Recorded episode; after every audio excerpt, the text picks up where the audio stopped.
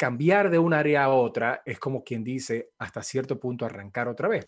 La edad importa, porque cuando somos más jóvenes, menos tabúes tenemos, menos costumbres, menos miedos tenemos.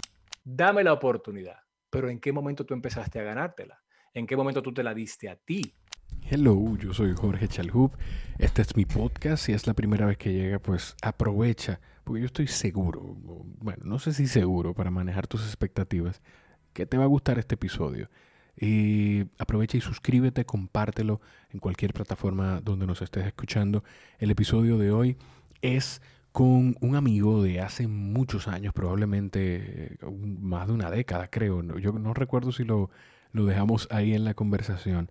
Hablamos con Rafael Bello. Rafa Bello es un dominicano que vive en Estados Unidos, en Nueva York específicamente.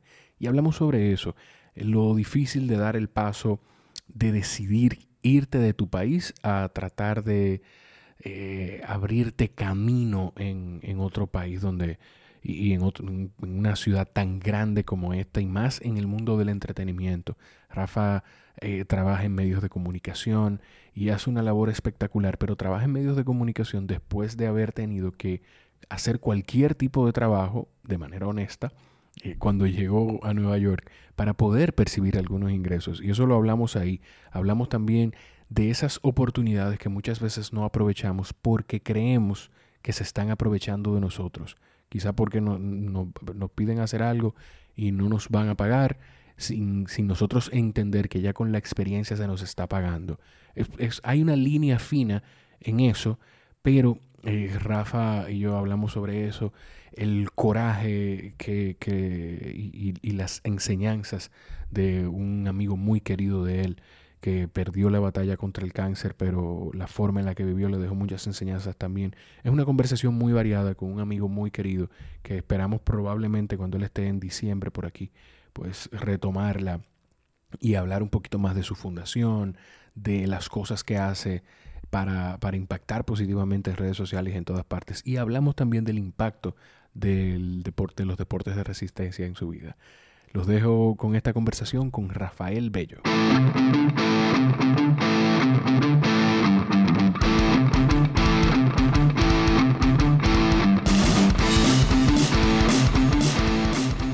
Dime de ti, ¿cómo tú estás?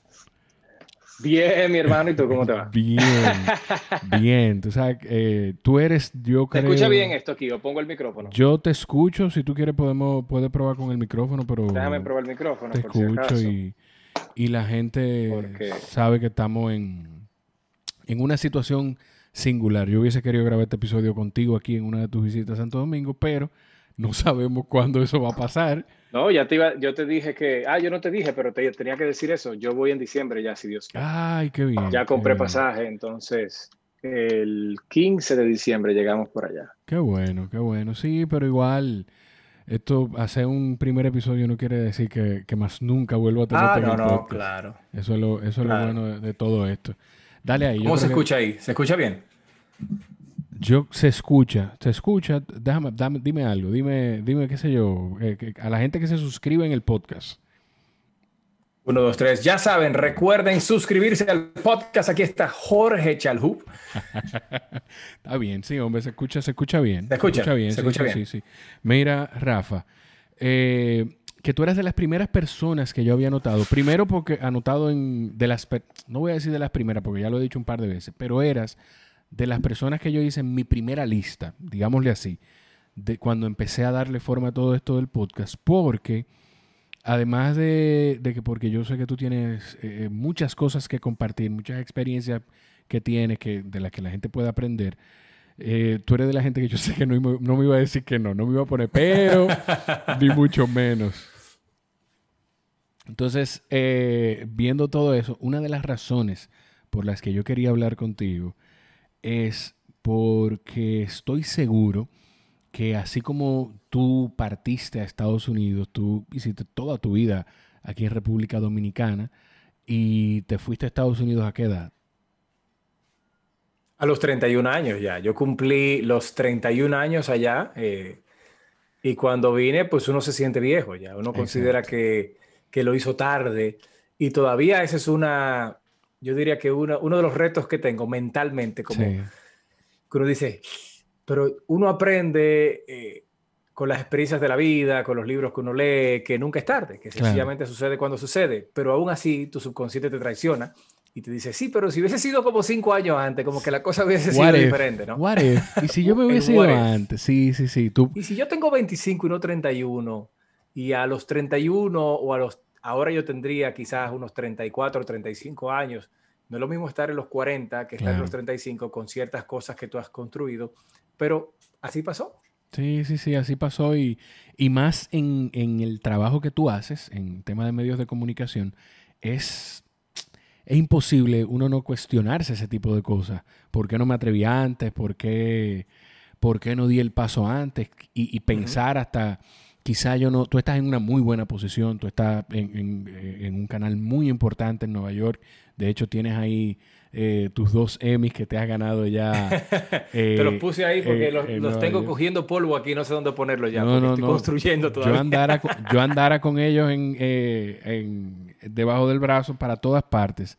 y donde sea que llegara, llegara con ellos. Saludos. ¿A qué usted vino? Tengo una cita en el odontólogo. ¿Y esos dos premios? No, no, no, yo ando con ellos. Pues yo, ¿Por qué yo tengo que dejarlo en ningún sitio?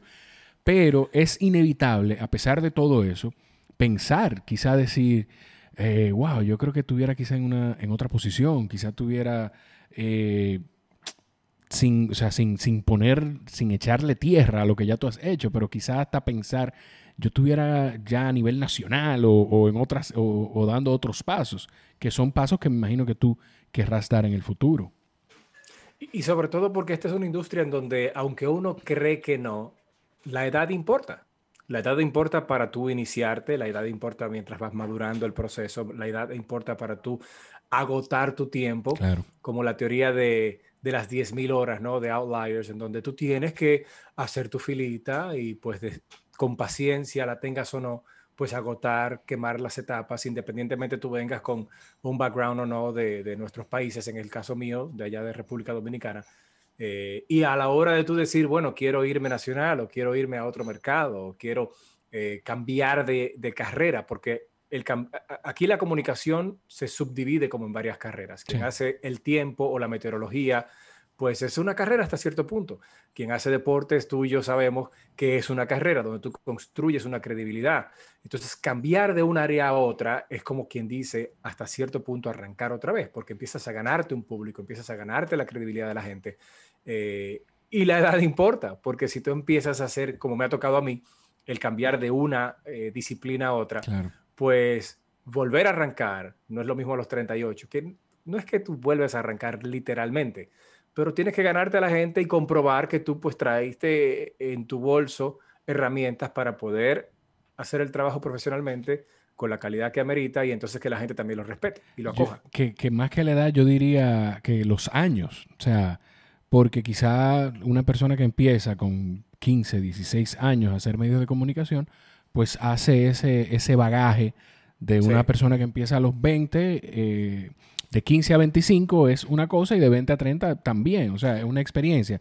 Pero tú, así mismo como tú diste el paso, que yo sé que estoy saltando cosas porque quiero que hablemos de las cosas que hiciste en República Dominicana y, y te atreviste a emprender y a empezar en medios de comunicación con proyectos propios quiero, pero tú, además de ese paso que diste, de atreverte a, irte a otro mercado, de atreverte a irte a, Estados Unidos, también diste ese paso de atreverte a salir de por lo que se te conocía. Mucho o poco a ti la gente te conocía por tema de deportes. Y tú llegaste a Estados Unidos y creo que empezaste, no sé si fue haciendo de reportero para todo lo que se presentara o directamente en el tiempo. ¿Cómo fue eso? Yo, yo llegué como presentador de deportes en Telemundo y, y, ahí había pues evidentemente que, que, hacer ya sea en estudio, ya sea en la calle, dígase, eh, cubriendo los partidos ya Yankees, Mets, lo local, porque eso sí tiene, el medio aquí es muy distinto. El medio aquí eh, hay otras normas, hay otro eh, librito, otras reglas. Y entonces uno empieza a descubrir, a aprender de cómo se hacen las cosas por acá. Y empecé justamente en nuestra área como arrancamos tú y yo, en deportes. A quien le pedí un consejo una vez fue a nuestro queridísimo Alberto Rodríguez. Le dice, Alberto, me voy a arriesgar. Me dice, ¿qué tú haces aquí todavía? Y después me dice, no, no te vayas, bello. Y, arranqué. Eh, y llegué, fui afortunadísimo de, de, estar en Telemundo. Tan pronto llegué acá, básicamente fue mi primera entrevista de trabajo ya formalmente. Tuve unas cuantas, pero era mientras en la España boba, como decimos, en la época de, de el llegar y adaptarme un par de meses y entonces ya buscar realmente en el área porque a veces uno no cree como que uno realmente puede conseguir el trabajo. eso cuando tú dices, déjame aplicar a ver si es verdad. Claro, eso que Apliqué, me entrevistaron y a partir de ese momento empecé a trabajar en Telemundo. Te iba a preguntar de eso. Tú empezaste, me imagino, llegaste, hiciste un proceso de déjame producir dinero. déjame producir dinero. De carga caja, de servirle de, eh, de, de manboy, como decimos nosotros, a una señora a quien estimo muchísimo, Dios la tenga en gloria, un ángel que me regaló la vida porque falleció hace ya unos años, eh, de cargarle sus cajas. Ella tenía una oficina de contabilidad, entonces yo le organizaba el basement donde tenía todas sus cajas de 25 años de papeles, organizarle los archivos, eh, hacer cosas y de ahí también pues uno sigue haciendo otras cositas de intérprete.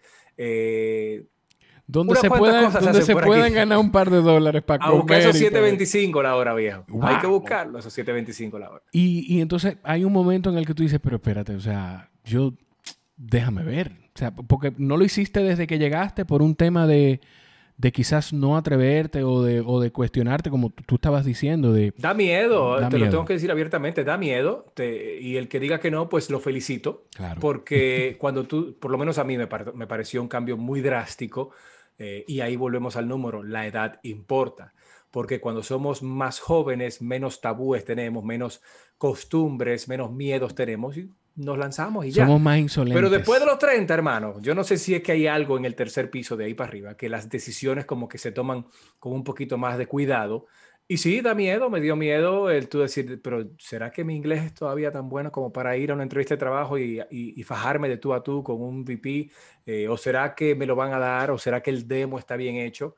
Yo no sabía editar nada, no, no sabía cortar un video, porque allá no lo hacemos siempre. Allá hay quien lo hace por uno, eh, aquí por igual, pero uno viene por lo menos con ciertos know-hows y bueno, agarré un video mal hecho, pa, pa, pa, lo corté, la, salía la pantalla 16.9, salía la otra así, y el video, ahí yo lo tengo en YouTube. Lo voy a buscar. Ese primer demo, porque a mí me gusta, eso es parte de mí. Y ahí se ve el video muy, muy mal editado, y con ese video me dieron el, el trabajo. Entonces, eh, yo también desconfiaba de si eso iba a ser lo, lo suficientemente bueno, si tenía la calidad, si mostraba quién yo era porque tampoco uno aprende a seleccionar. Nadie te enseña a, hacer un currículum eh, para este mercado, para este tipo de, de, de, no, no, lo hay, no lo hay. O sea, en, para trabajar en medios de comunicación es difícil y yo no sé si, si a ti también eso te, te, sacó de aquí, de República Dominicana, pero no todo el mundo eh, tiene la... El, no sé, es que no quiero, porque, porque es un tema, es complicado. O sea, a mí, por ejemplo, a mí me alejó el tema del, porque para trabajar en un equipo no todo el mundo llega a un equipo de béisbol por sus méritos.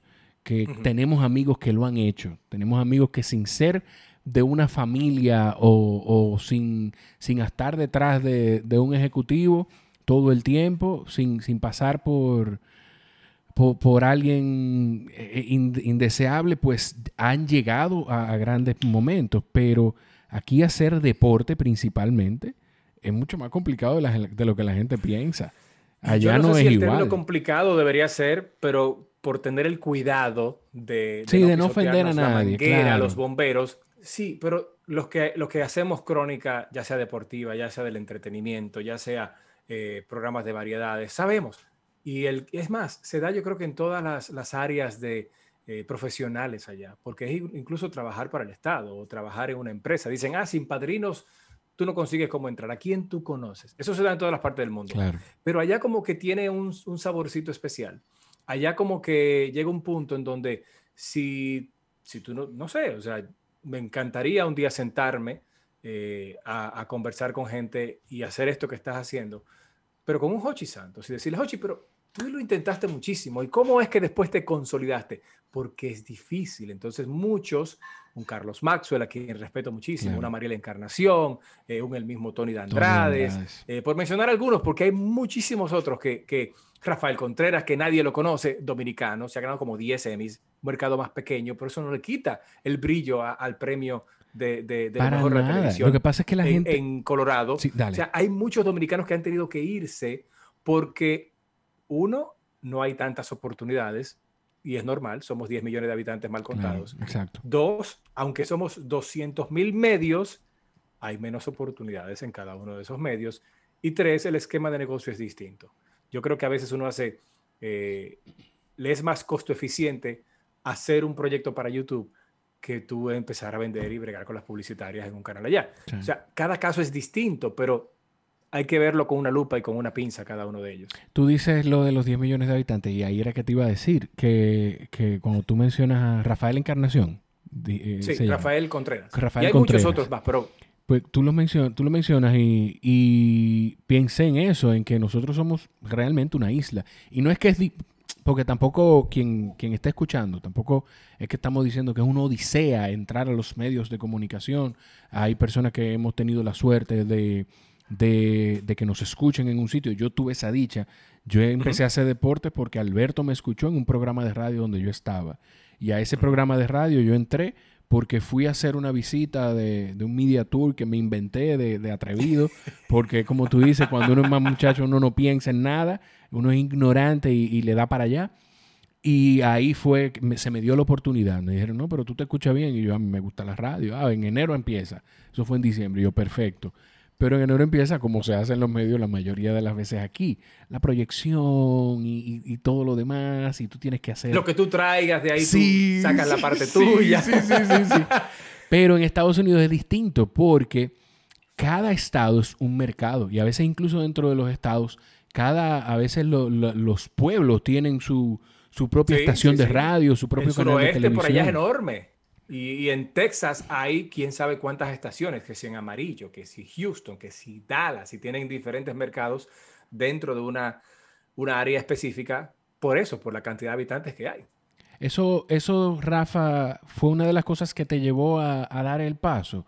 Y también te lo pregunto también esto, porque yo sé, tú y yo, tú y yo mm, compartíamos mucho eh, cuando tú estabas aquí y eras de las personas con las que yo hablaba, que yo sabía que veía los medios igual quizá como yo lo veía. Yo consumía el deporte como se narraba y como se hacía aquí, pero también desde que yo tenía oportunidad, yo lo que veía era Baseball Tonight, yo veía ESPN en inglés, porque al final es como esa mentalidad de que quiero, quiero crecer aquí, pero el mundo no está en República Dominicana. República Dominicana es parte de algo más grande. Sí. Eso te llevó también y se lo agradezco a papi eso, porque eh, a mis padres, pero sobre todo también insistía mucho mi papá, eh, en donde me decía, hay que ver más afuera. Y no necesariamente eh, el que uno no valore lo que tenemos localmente, lo que somos localmente, sino de reconocer lo hicieron los españoles, salieron a buscar un nuevo mundo. Entonces, la exploración es necesaria. Y traerlo, porque mi papá, por ejemplo, salió y regresó y ahí está, eh, poniendo sus talentos. Lebron se lo llevó a Miami y él se lo llevó de vuelta a Santo Domingo, eh, poniendo sus talentos a la orden de, la nación. Entonces, ¿qué, yo aprendí de ese mensaje? De que uno puede salir y, y, ver. Y en esas oportunidades que fui afortunado de ya después de los 16 años, creo que fue mi primer viaje, Viajé cuando niño, cuando estaba mi papá en Argentina, mi abuelo me llevó. Yo dije, bueno, me monté un avión por primera vez. Claro. Y entonces ya uno empieza a ver un poquito más. Eh, cuando regresamos, el, el tener eh, pues servicio de cable en esa época no era tan costoso o no era tan, eh, no sé, en aquel momento no era tan costoso, porque después subió, subió el precio, whatever. Pero uno empezaba a ver, había más canales, había más restricciones, entonces empezábamos a ver programas, empezamos a ver al Sammy Sosa en WGN, empezamos a ver programas de calidad como eh, Baseball Tonight y el Going, Going, Gone. Entonces empezábamos a absorber eso, algunos lo veían, se entretenían, otros lo veíamos pues quizás con un ojo más crítico y por eso queríamos algo más, como buscar ese paso un poquito distinto. Yo tengo muy buenos amigos que son nacieron en, los Estados Unidos y no vivirían aquí ni, ni, que les regalen las condiciones propicias para vivir aquí, porque no les gusta. Están adaptados a vivir en República Dominicana, han vivido allá toda su vida, nacieron aquí, regresaron, quizás cuando nacieron. Y en el caso de otros, pues optamos, tomamos la decisión por salir a buscar oportunidades, porque entendíamos que posiblemente allá no íbamos a encontrar las, el crecimiento o, las experiencias y que encima de eso, pues las experiencias dejen para pagar los 30 y los 15. Al final de cuentas, ya cuando sobre todo uno tiene la edad que, que yo tenía cuando tomé la decisión, y yo digo francamente al que está escuchando, y si esto también es audiovisual, el que está viendo, eh, Jorge, yo no tenía para comprar nada. Yo debía el nada más tenía un carro que, que nosotros en República Dominicana lo consideramos un bien. Contamos con el carro para salir de un lío. Eh, cuando en otros aquí se países compra, aquí se este compran los carros, aquí se compran los carros para que la gente entienda, quien nos escucha de, de otros, de otros países.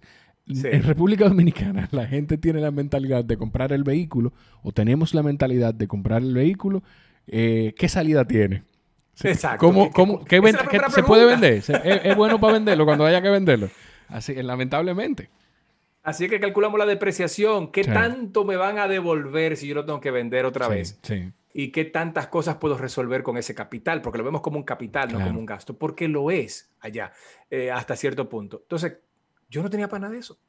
Y cuando tú te evalúas y pasé de los 30, digo yo, pero entonces, ¿y cuándo yo me voy a casar? ¿Y cuándo yo voy a poner el inicial para un apartamento? ¿Y cuándo yo voy a poder hacer esto? ¿Cuándo voy a poder hacer aquello? No, pero hay que buscar la manera de, de, de, de japaquearse, de reinventarse. Dije, déjame probar. No se pierde nada. Lo más que, se puede, lo más que puede pasar es que regrese eh, con el rabo entre las piernas. Eh, eso es otra historia larguísima donde uno sí sintió el rabo entre las piernas y dijo, me voy de, me voy de vuelta. Me quedé y por aquí vamos. Eso, por suerte. Eso, eso que tú dices, dar el paso a atreverse. Tú aquí tuviste, porque ese, ese es otro tema, que la gente te ve en radio, te ve, o te escucha en radio, te ve en televisión y o sea, que la, gente no entiende que el medio es eso, un medio. O sea, literalmente, son muy pocas las personas. Eh, esto es algo que, que, yo digo constantemente, sin querer, de nuevo, porque no es un tema ni siquiera de ser políticamente correcto, es que no es mi estilo tampoco atacar nada ni nadie. Pero la gente no entiende que el medio es eso, que son muy pocas las personas que realmente viven de los medios de comunicación, que no son los dueños de canales, que no son las agencias publicitarias. Y aquí tú tenías, eh, primero creo que desde las gradas fue primero página de internet y después programa de radio, ¿no? Fue programa, programa primero, eh, osado al fin, somos unos atrevidos, eh, enganchados a cronistas, como me decían a mí. Sí. Y, sacamos el programa en, un estudio improvisado de grabación que tenía la compañía telefónica donde yo trabajaba, que ya de hecho no existe, no está ya esa compañía.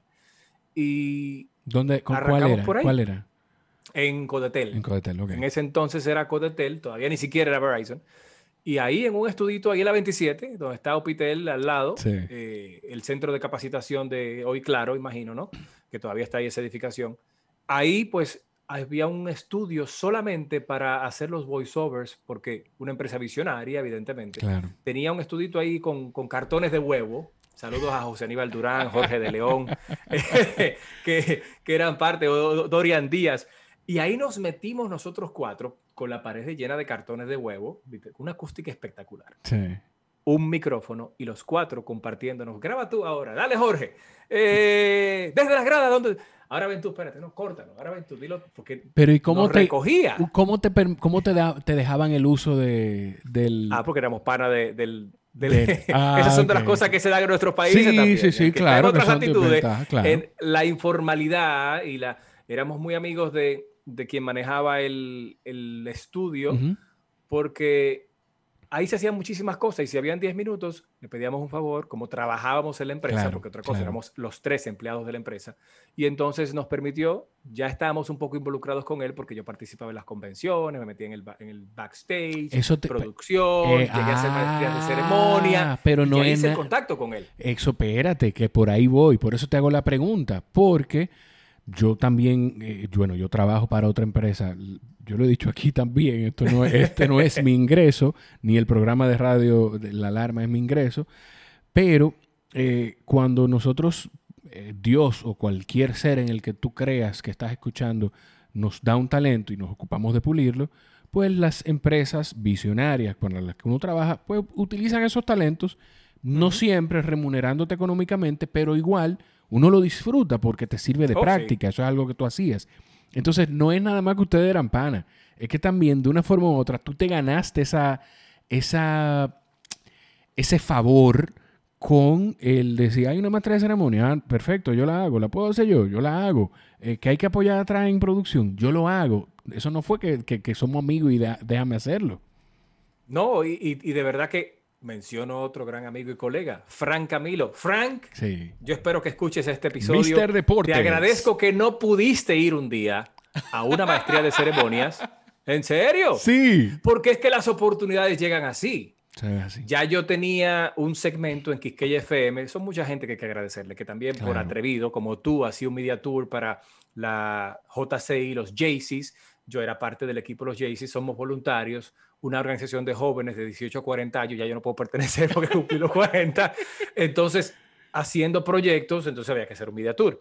Ya había estudiado locución en la escuela de locución, pero para cosas íntimas, para Claro. no tartamudear, porque todavía me salen mis tartamudeos, todavía me muerdo la lengua, hablo muy rápido, para corregir esas cosas que, no sé, vinieron con, con mis traumas y mis experiencias de adolescencia, entonces estudié locución. Pero ahí empezaron a crearse, a abrirse puertas, ventanas, a crearse oportunidades en donde el pasar por ahí me permitió atreverme a hacer maestrías de ceremonia en esa empresa. Y el hacer una maestría en cosas pequeñas, informales, dio pie a que cuando Fran Camilo dijo no puedo ir por una razón X, no lo pudieron contratar, me dicen, Rafa, ¿te atreves a hacerla? Una convención de ventas con 500 Imagínate. empleados ahí.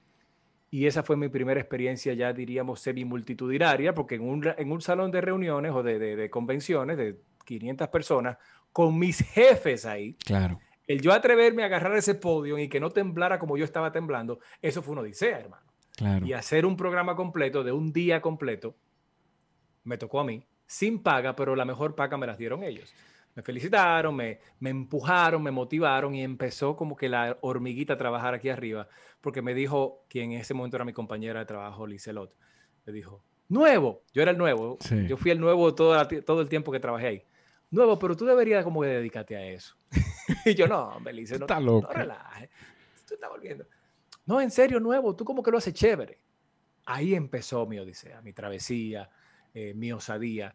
Y por ahí arrancó Ra- el que hoy conocen como Rafael Bello, porque Claro. empecé a construir poco a poco lo que hoy día soy, Tú en sabes ese aspecto. que eso, a mí me encanta que salgan este tipo de cosas. Por eso, es precisamente por cosas como esta que yo hago esto, porque quién sabe la cantidad de gente, muchas o pocas que estén escuchando esto, y se les presenten oportunidades así en el trabajo. Y tienen por un lado a alguien eh, diciéndole, tú estás loco, se están aprovechando de ti. ¿Cómo te tú vas a No te pagar". van a pagar por eso.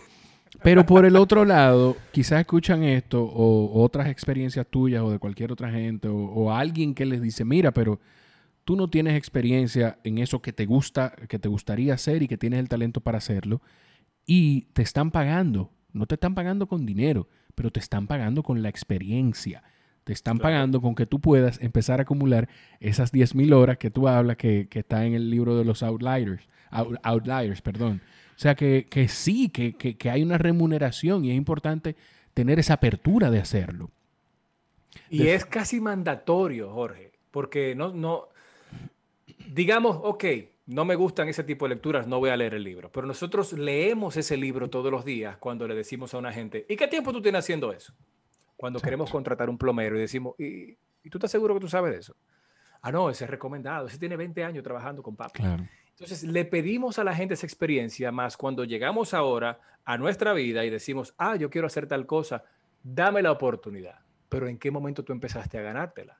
¿En qué momento tú te la diste a ti la oportunidad de aprender y de crecer y de formarte, de cometer errores, de que te critiquen, de que esas críticas sean placenteras o no? Y en eso, en ese proceso tú vas creciendo, porque de ahí, si yo te podría contar cuántas experiencias yo pasé desde ese primer día, hablando del 2002, 2003, qué sé yo, ni me acuerdo ya, hasta el 2010, cuando todavía trabajaba en otra competidora, en una empresa competidora de telecomunicaciones, donde yo era el maestro de ceremonia oficial de todas las convenciones de ventas y el vicepresidente de esa empresa de mercadeo me dijo, You're in the wrong business. Un, francés me dijo, tú, tú, tú, no es aquí que tú tienes que estar. Deja de estar jodiendo con celulares. Y perdónenme el término. O sea, eh, cuando te dicen eso 18 años después, las cosas cambian porque ya son 18 años, 15, 16, 14. Tú sumas los minutos que yo pasé en Tarima desde ese primer día hasta ese último día y son unas cuantas horas sin que me estén pagando, pero me retribuyeron, me pagaron, y me remuneraron con la experiencia. Claro, y quizá, y quizá tú, tú eres un, un virtuoso y no cometes errores esa primera vez, pero tú necesitas esa primera vez sin que te paguen para que alguien te vea para que alguien tenga la oportunidad de, aunque te pasó 18 años después, te, lo, te digan, you're in the wrong business. No es aquí que tú debes estar. Deja esto, empieza a enfocarte en eso que a ti te guste y disfrutes. Atrévete.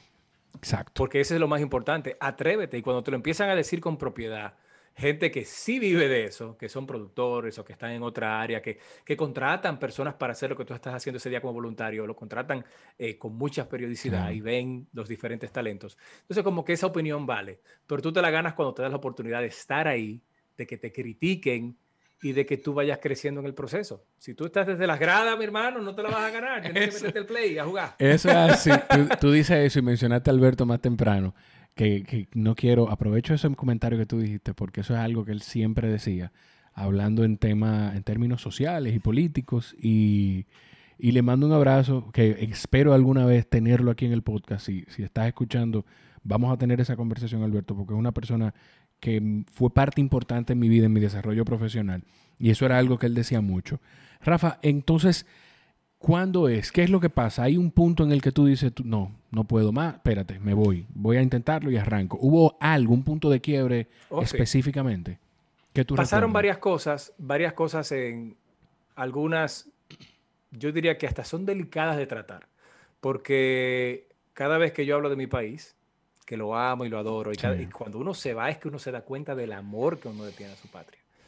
Eh, aunque uno lo sepa estando allá, porque ojo, yo salía con, a, protestar por las cosas que yo entendía que eran justas y que, eran, que iban en pro de lo que yo creía y que a la vez le beneficiaba a, la República Dominicana cuando estaba allá. No, y espérate, te interrumpo para destacar también que tú eras de los dos o tres, cuando nos juntamos en el grupo de, los cronistas, tú eras de los dos o tres como yo, como, como yo, idealista de las cosas pueden mejorar, nosotros podemos, claro que sí, si yo lo hago bien y aseguro, o sea, no es que tú eres una persona pesimista que desde que está aquí sabe que esto no va para ningún sitio o pensaba eso. Tú eras un idealista como yo.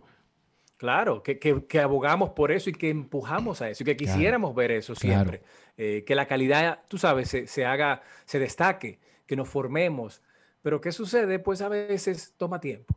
Eh, y me pasaron un par de incidentes saliendo dentro de todo ese trayecto de, de, experiencias, pues terminé trabajando incluso para, para SIN con Alicia Ortega y hacía un programa deportivo que era media hora, todavía creo que se hace, que es al final de la noche. Eh, yo salía de ahí a la una de la mañana. Entonces, dentro de las frustraciones que a veces uno tiene, porque uno va como que, ok, ¿cómo logro aquello? Y entonces, y el cheque, y las publicitarias, y uno va creando relaciones, y, que los 30 días de pago, y los 45, y se convierten en 60 y después 90. Todo eso es normal, uno tiene que agotar el proceso. Pero cuando entonces encima de eso uno empieza a ver ciertas cosas o a hacer, eh, a que te toquen a ti, eh, que los retenes, que esto y que aquello. Y que... Entonces hubo algún tipo de, de experiencias que ni mi familia sabe, eh, que uno se asusta un poquito y uno dice, ¿tú sabes qué? Yo creo que mejor yo lo intento en otro lado. Y me pararon y me encañonó la policía y fue una cosa bien complicada. Gracias a Dios todo el mundo salió bien con todo y que yo estudiaba con, con, con, con el carnet de, prensa, Con, el label de prensa. O sea, espérate, yo estoy, voy a rellenar algunas cosas, algunas cosas vacías que, que, yo entiendo que tú para, para cuidar eh, todo el tema. No quiero criticar, tú sabes, claro, los sistemas nuestros, pero yo te Entiendo, pero voy, yo, Jorge Chalhub, soy quien, quien estoy haciéndome una idea de algo que Rafa no ha dicho. Algo que Rafa no ha dicho. Saliste, y esto es algo que tú y yo tampoco hemos hablado, eso es bueno que dejarlo claro. Saliste de, de una noche de SIN. Sí. Ok. Bien, me gusta que me vas respondiendo. Te detuvieron, un chequeo. Normal. Un chequeo. Ah, Lo que pasa es que iban como 20 veces ya en el mismo punto. En el mismo punto. La misma gente. La misma gente a la que presumo. rango. a la que presumo, presumo que quizá te paraban. Ah, ¿cómo está usted? Todo bien, todo en orden. Esperando Pero algo. Rubio de los deportes, Exacto. Algo que probablemente tú tampoco nunca le diste. Tú nunca. No, no, no. Eh, me imagino. Entonces, eh, repito, estoy asumiendo. Somos idealistas. A, sí, a veces ayudamos, pero no siempre hay que ayudar. Claro, somos. Exacto. Estoy asumiendo, repito. y quizás en algún momento se, te quiso maltratar de alguna forma. Y, nosotros podemos ser idealistas. Y me perdonan el término, yo le pongo cualquier cosa. Podemos ser idealistas, pero no somos pendejos. Entonces, también hay un punto en el que uno se. Eh, tú te, tú te paras y te defiendes sin agresividad, pero te defiendes. Entonces, se puso agrio una noche que quizá no tiene nada para los refrescos, para algo, lo que sea. Ya, o sea, para decirlo claro, se puso incómodo eso. Y más que incómodo, yo diría que se me puso incómodo en el yo decir, pero hermano, yo pasé por aquí anoche. Todos los días. Y, hasta, y, y llegó un punto, yo no soy muy paciente en algunas cosas. Le agradezco a Papá Dios que en esa noche fui el hombre más paciente del mundo, porque uno nunca sabe qué pasa. Eh, sobre todo cuando hay 17 personas armadas. Claro. Eh, y entonces tú sabes que yo también ahí tengo que ser justo. No puedo cargarle a, ese incidente toda la, responsabilidad de mi decisión. Ya venía entreteniéndola en mi cabeza, tenía una novia en, Miami, estábamos incluso pues en pasos muy avanzados de que posiblemente ya eh, casarnos o, seguir adelante con la relación. Y probablemente ella no, iba a venir aquí, ella no iba a venir aquí para los kilómetros. No, exacto, y tenía un par de años ya de aquí para allá y de allá para acá, entonces también sale un poquito costoso el tener que estar una vez al mes, eh, aprovechando especiales que en ese momento a veces aparecían muy buenos.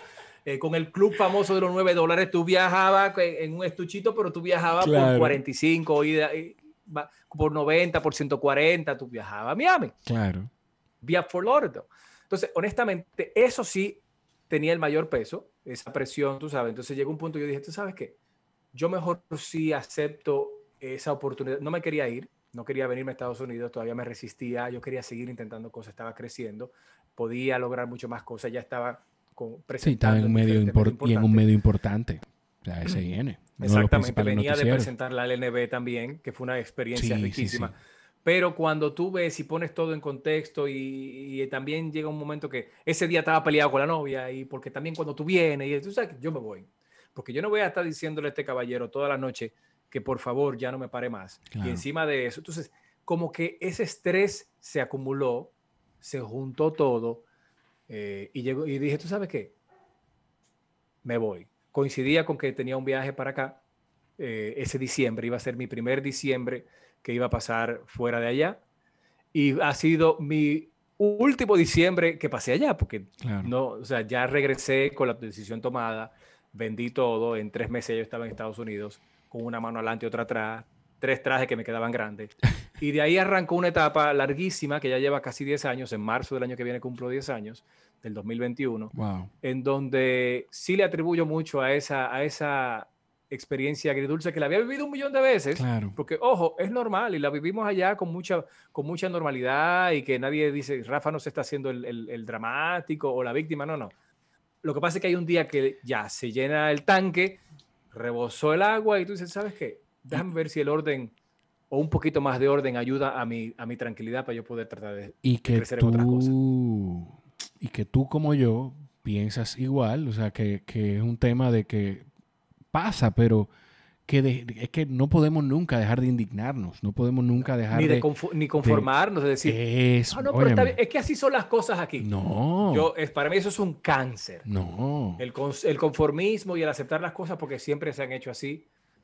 Entonces, ¿por qué no podemos cambiar? ¿Por qué no podemos empezar a, a hacer una reestructuración?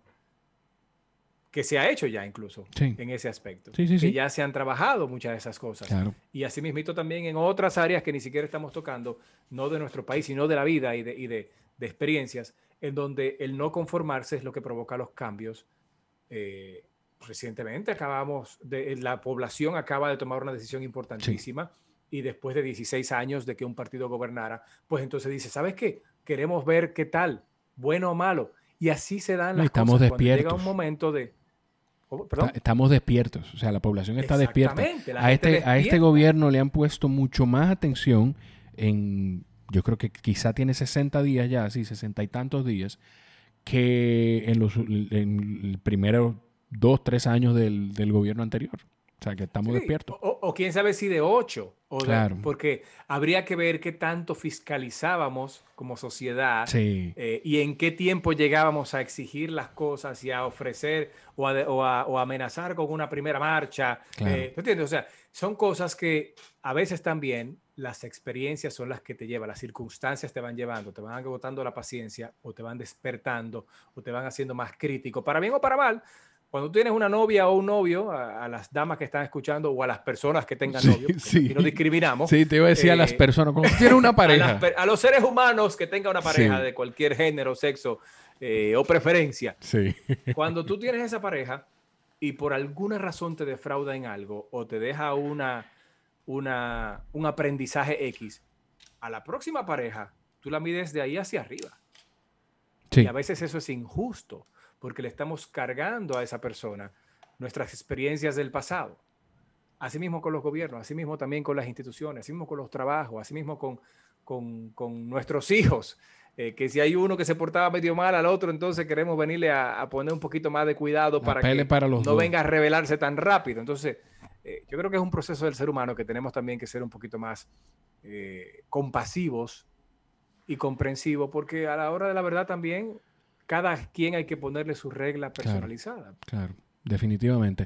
Rafa, ¿en ¿qué tan difícil es tomar esa decisión? Porque yo estoy seguro ah, que hay otras personas que están en un ámbito de su carrera y, tienen la curiosidad de hacer otras cosas. Quizás en el mismo renglón, te, lo digo porque tú diste el paso de deportes al tiempo y ahora a, hacer comentarista o, conductor de un programa de variedades, ¿no? O sea, es como... De eh, noticias. De noticias es una versión como un poquito más ligera, pero de noticias.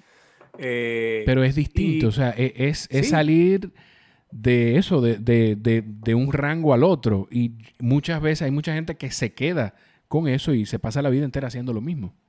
Sí, y, y, yo te voy a decir algo, o sea, cada decisión es importantísima y difícil, porque dependiendo de, de, las experiencias de cada uno puede ser más difícil que otro, pero ninguna decisión es fácil. El mudarme, yo creo que ha sido la decisión más difícil del mundo porque me tomó años el atreverme.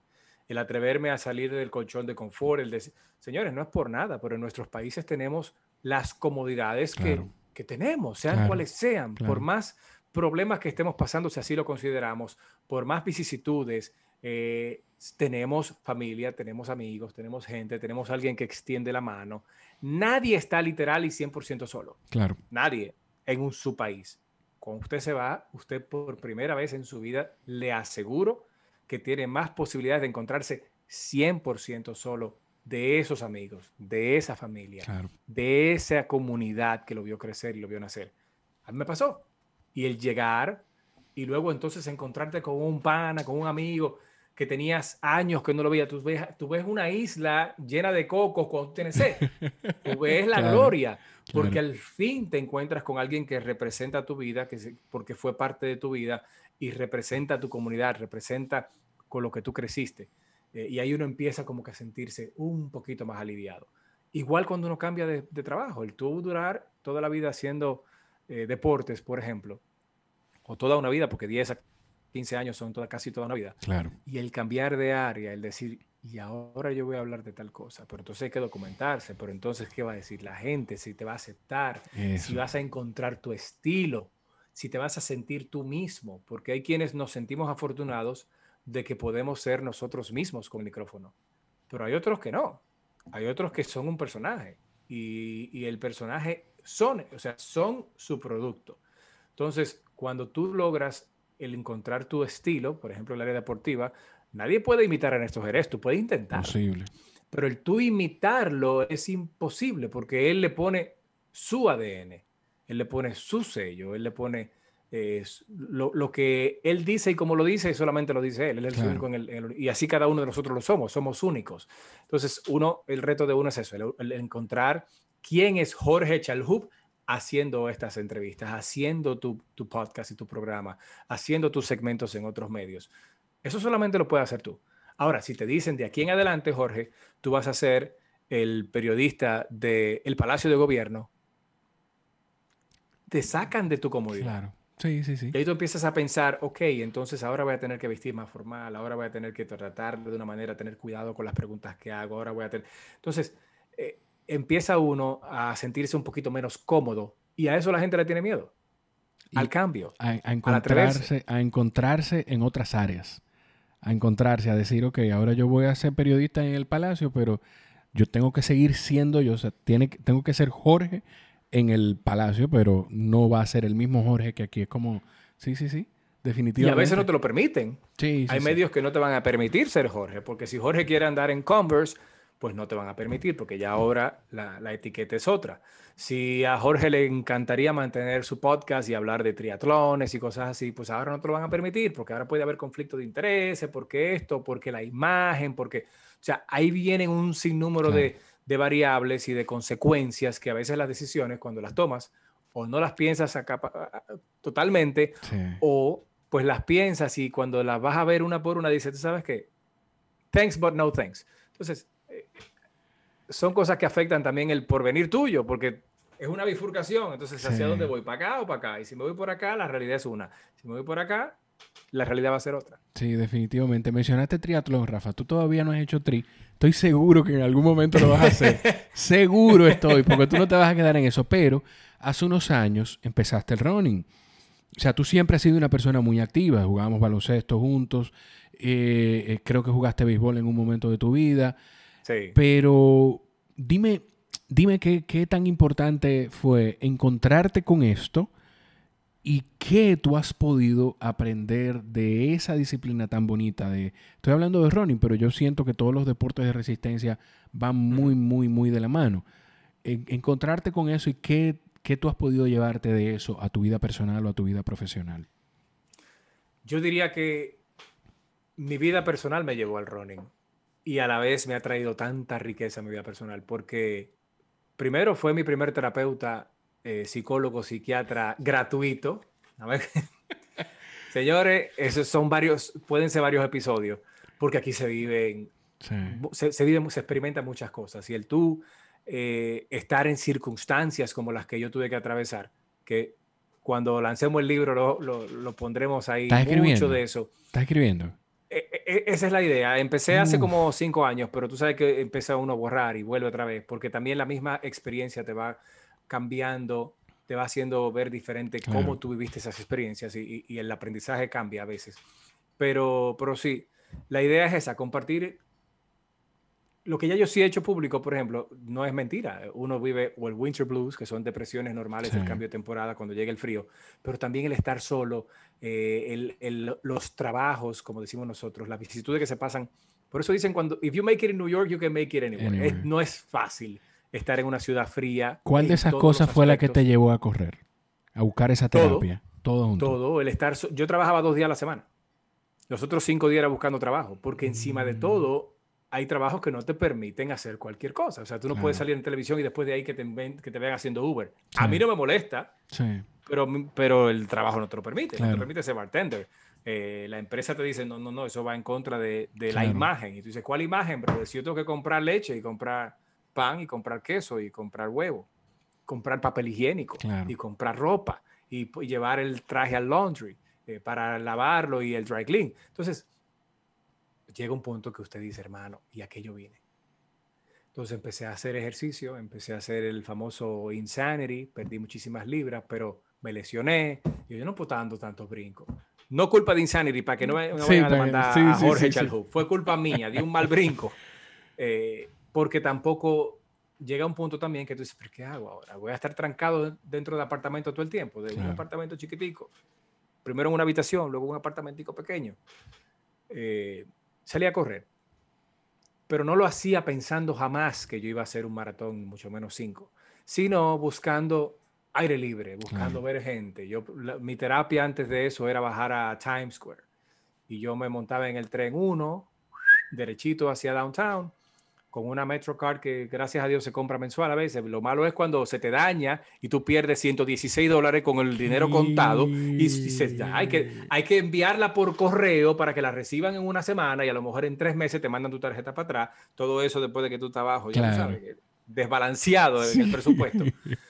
Eh, todo eso influyó para correr, pues no es broma, porque entonces yo agarraba y me iba por ahí o me metía al cine, pero aquí los cines son 13, 14 dólares. ¿Cómo? Tú no puedes cada vez que vaya al cine pagar 13, 14 dólares trabajando dos días. Entonces, cada vez que yo decía, pero ¿a qué voy yo? A caminar como un loco por ahí abajo. Sí, las luces te envuelven y te ayudan y te, te como que te, te dan vida, porque es tan dinámica la ciudad que te inyecta eso. Claro. Y hubo un día que yo dije, hoy no voy, me voy a acostar más temprano, porque yo subía de ahí a las 2 y 3 de la mañana. Eso es de día a esa hora, lleno de gente, muchas luces. Mañana mejor me levanto temprano y me voy a correr, que va a estar como en 60. Entonces uno empieza a programar y dice, ah, va a estar más, menos frío. Y empecé a correr. Empecé a correr dos millitas, eh, cuatro kilómetros, cinco. Eh, corría, caminaba, me paraba enfrente del, del, puente de George Washington, veía el río para abajo y y tú empiezas como a disfrutar de eso. Entonces después te encuentras con alguien que corre. Eh, anímate. Y ahí entonces, en ese proceso, corrí un medio maratón. Yo pasé de 0 a 60 porque un amigo que Dios tenga bien cuidado, eh, Luis Gómez, que falleció de cáncer, me obligó, sin decírmelo, a correr un medio maratón. Me dice, sí, yo te conseguí un pase ya para correr el medio maratón de Nueva York. yo, ¿cómo así, hermano? Sí, sí, tranquilo. Eh, nosotros nos tomamos un par de cervecitas en el camino. ¿Cómo un par de cervecitas en el camino? Me envolvió, me monté en el tren con él eh, y nos fuimos él, su, su esposa, en ese entonces era su novia y yo, a correr y caminar y disfrutar y hacer selfie, tomarnos fotos. Yo no me di cuenta cómo yo corrí 21 kilómetros. No recuerdo en qué tiempo lo hice. Eh, yo sé que fueron más de dos horas y pico. Pero sí viví una experiencia que pocas veces yo había vivido en mi vida. O sea, fue una cosa espectacular una fiesta. Y me enamoré de eso. Entonces ahí yo empecé a correr ya con la intención, con, la pasión, con, el sentimiento que corrí o que he corrido de ahí en lo adelante. O sea, ya ahí sí. Eh, Rafa empezó a correr porque ya yo soy medio maratonista. Sí, sí, sí. Y ahora hay que inscribirse en el maratón. Y él dice, no, que ya yo te inscribí, ya lo que te falta es pagarlo. Porque bien caro que, por cierto. Sí, sí, sí. no, es, tan barato como la gente piensa. Es, el más caro del mundo, yo creo, el, maratón de Nueva York. Creo que, es, el más No sé. Entre ese o el de Boston, por ahí anda. Uno de esos. No, no, lo que pasa es que Boston... Lo que pasa es que Boston, tú eh, o calificas o entras eh, con algunos tickets de subasta que hacen y otro es recaudando fondos. Por eso es que Boston yo entré, Yo entré recaudando fondos este año. Lamentablemente no lo pude correr por la pandemia, pero iba a ser mi, cuarto major, el, el de Boston. Y entonces arranqué con ese de Nueva York cuando en ese mismo noviembre, o sea, corrimos en marzo el medio maratón de, Nueva York. Y en noviembre fue se corre el maratón. El último de la vieja ruta, porque había una ruta que yo ni siquiera sabía, porque no era un experto corriendo esa ruta. No, que, después que tú entres a este mundo es que tú empiezas a ver que es eso, es un mundo, o sea, es un mundo de posibilidades. Y entonces cuando estoy ya ahí, eh, me dice, no, que en noviembre ya tenemos el cupo garantizado, le vamos a hacer un reportaje por Univisión con mi trabajo. Entonces recibíamos a los embajadores corredores, ¿no? Que venía una puertorriqueña, Kimberly Ramos o viene fulano. Entonces ya hacen ese media tour, nos daban una, dos, tres entradas. Y con eso yo pude entrar para, junto a Luis, correr el maratón de Nueva York, mi primer maratón. Que de ahí sale un libro también, porque tú lo sabes muy bien lo que tú vives en esa primera carrera mayor de tu vida, en ese primer triatlón que hiciste, un 70.3 o lo que... O sea, lo que tú sufres, lo que tú, en mi caso, imagínate, de un sofá a ser maratonista. Ya tú te imaginas que yo realmente viví lo que se vive. Eh, las vicisitudes que se atraviesan en un maratón, los calambres, los dolores, el llorar, el pararte, el decir yo no puedo y el todos los eh, asuntos mentales que te llegan y el devolverte y el pararte si no voy más, pues como así si el que va al lado de mí le acaban de extirpar un testículo porque tenía cáncer y está corriendo y te dice, pues nos vemos en la meta entonces. A propósito, que, en este mes que estamos, estamos finales de octubre grabando, lo digo así porque no sé si esto sale la próxima semana o en dos semanas o cuándo, es el, mes de prevención de, del cáncer. Del cáncer. Del cáncer de próstata, creo incluso. Se celebra, el día se celebra en octubre también que, que Luis. Que también en octubre creo que es el cáncer de seno. El cáncer de mama, sí. creo que el, 16 de, octubre el cáncer de mama. Pero que, que Luis falleció unos meses después del, del maratón, me parece, ¿no? Sí, sí. Eh, de hecho, esa historia de verdad que, que, es dolorosa, pero a la vez inspiradora, porque Luis se extirpa el, el, uno de los testículos con, con el tumor se supone que no hace metástasis el cáncer testicular. Uno en qué sé yo cuántos millones hace metástasis. Y él fue uno de los, entre comillas, afortunados, no lo sabía.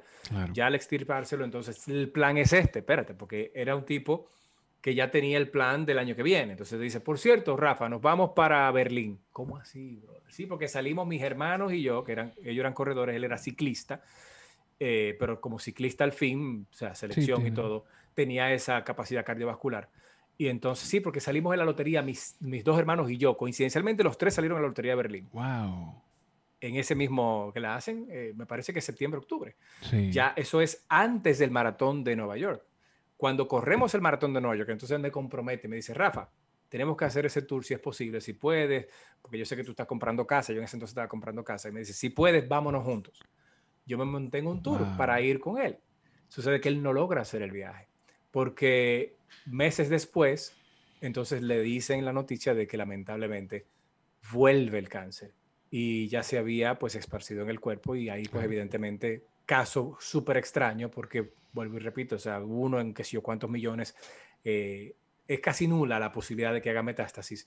Entonces una, un hospital reconocido acá lo, lo tomó como un caso de, de estudio, le pidió su consentimiento y a partir de ahí le dieron las dosis más altas de quimioterapia que al momento existen.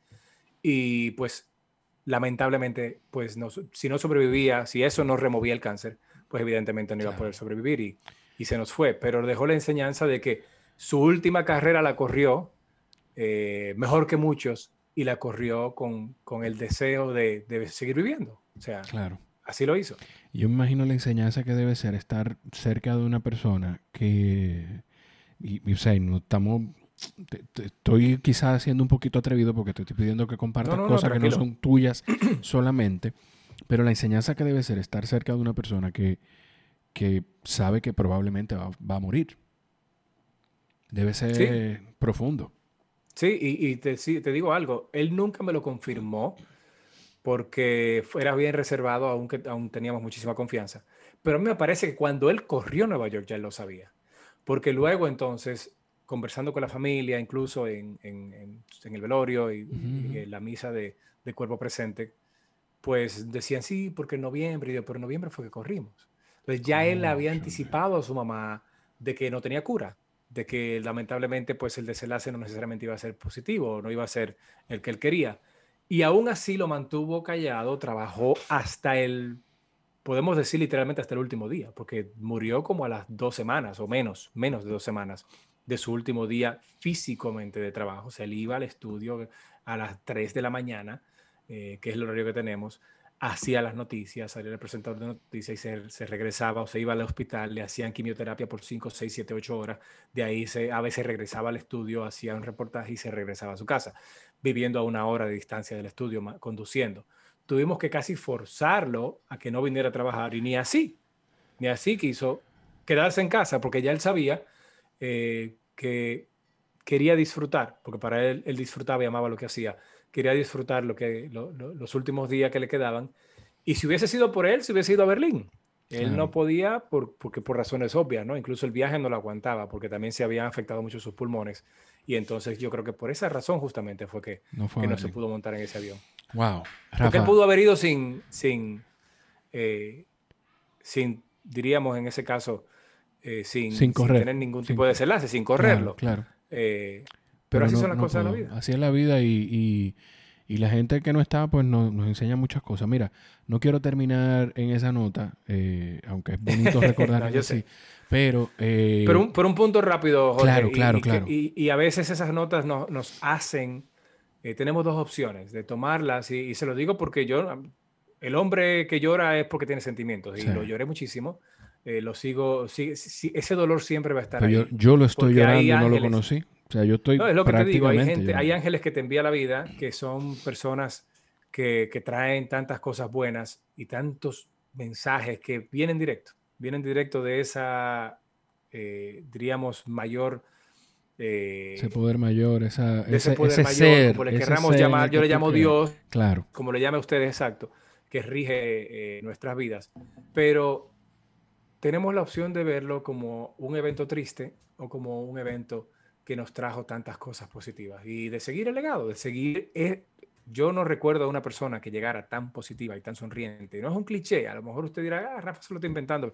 No, no, no, es que yo lo puedo demostrar más que él. Entonces, ¿cómo, cómo uno lo puede eh, enaltecer y honrar? Pues siendo, viéndolo como una experiencia positiva, viéndolo como un ángel que vino a traer cosas positivas y que habría querido que nosotros estuviéramos hablando de, de él y de decirte cuando venía, ¿tú entiendes? O sea, de, de ampliar y de llevar conciencia a la gente y de decirle, tú que estás escuchando, que estás posiblemente pensando que vas a cambiar de trabajo o perdiste el trabajo. Estamos en medio de una pandemia donde, otras, donde hay millones de personas que se han visto eh, posiblemente perdiendo la vida.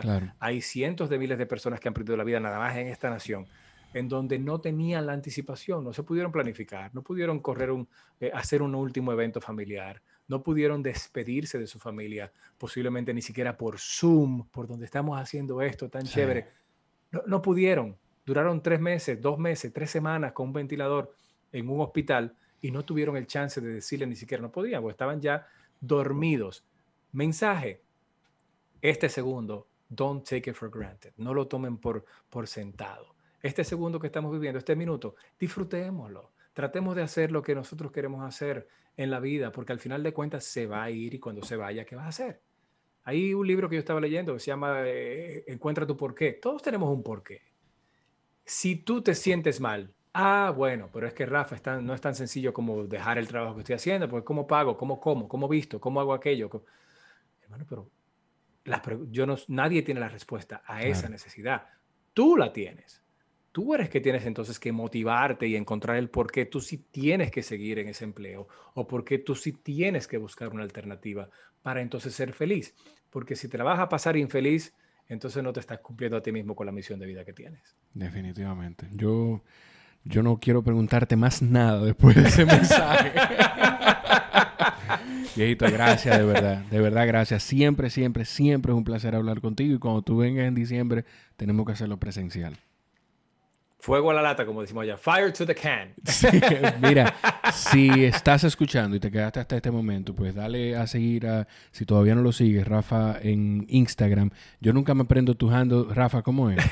Rafael Bello TV. Díganle a Rafael Bello que si me lo puede ceder, por favor. Por favor. No nos hemos hecho pana porque no me sigue. Yo lo sigo, lo he escrito, pero no me lo eh, quiere dar. Necesitamos ese handle.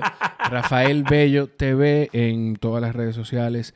Eh, si te gustó esto, si te quedaste con algo, que yo estoy seguro que sí, compárteselo a alguien. Tómalo si está en Spotify, en YouTube, en Apple Podcasts, en cualquier plataforma donde nos escuches, pásaselo por WhatsApp o por Instagram a alguien. Y cuando lo compartas, etiqueta a Rafael Bello TV y eh, escríbele a la gente de la esquina del sofá, a Raúl Santaella, y dile que yo estoy activo, me toca montar bicicleta hoy, hoy lo voy a hacer Así que si igual tú quieres hacer deportes de resistencia como Rafa y que te toque la vida como le ha tocado a él y como me ha tocado a mí en la vida profesional y personal, pues puedes escribirle al Instagram arroba la esquina del sofá o en la esquina del sofá.com. Rafa, gracias de nuevo, viejito. Te quiero mucho. Gracias a ti, Jorge. Saludos a todos y a ver si un día me invitan a la esquina del sofá también para saludarlo, porque sé el trabajo que está haciendo con muchísimos de mis amigos. Gracias a ti porque me inspiraste también. Te lo dije por las redes, te lo digo ahora aquí en este podcast, en esta tribuna, eh, que yo tengo unos cuantos ángeles que me trajeron al running. Luis Gómez, estás tú, Jorge, está mi primo Yossi. Eh, y de verdad tú que te lo escribí muchísimo, sigue sacando los dientes, sigue representando lo mejor de la juventud, sigue no conformándote eh, y sigue inspirándonos, papá, que estás haciendo un trabajo excelente. Gracias a ti, mano. Y, sí, igual, mantente. Cuando, cuando volamos tenemos tantas cosas de qué hablar, señor. Nosotros duramos una hora y pico hablando. y hay tantas cosas que hablar con Rafa. Para mí un honor que me digas eso, hermano. De verdad te quiero y te respeto y te admiro muchísimo. A ustedes también los quiero mucho. Gracias por estar ahí, nos escuchamos en la próxima. Bye bye.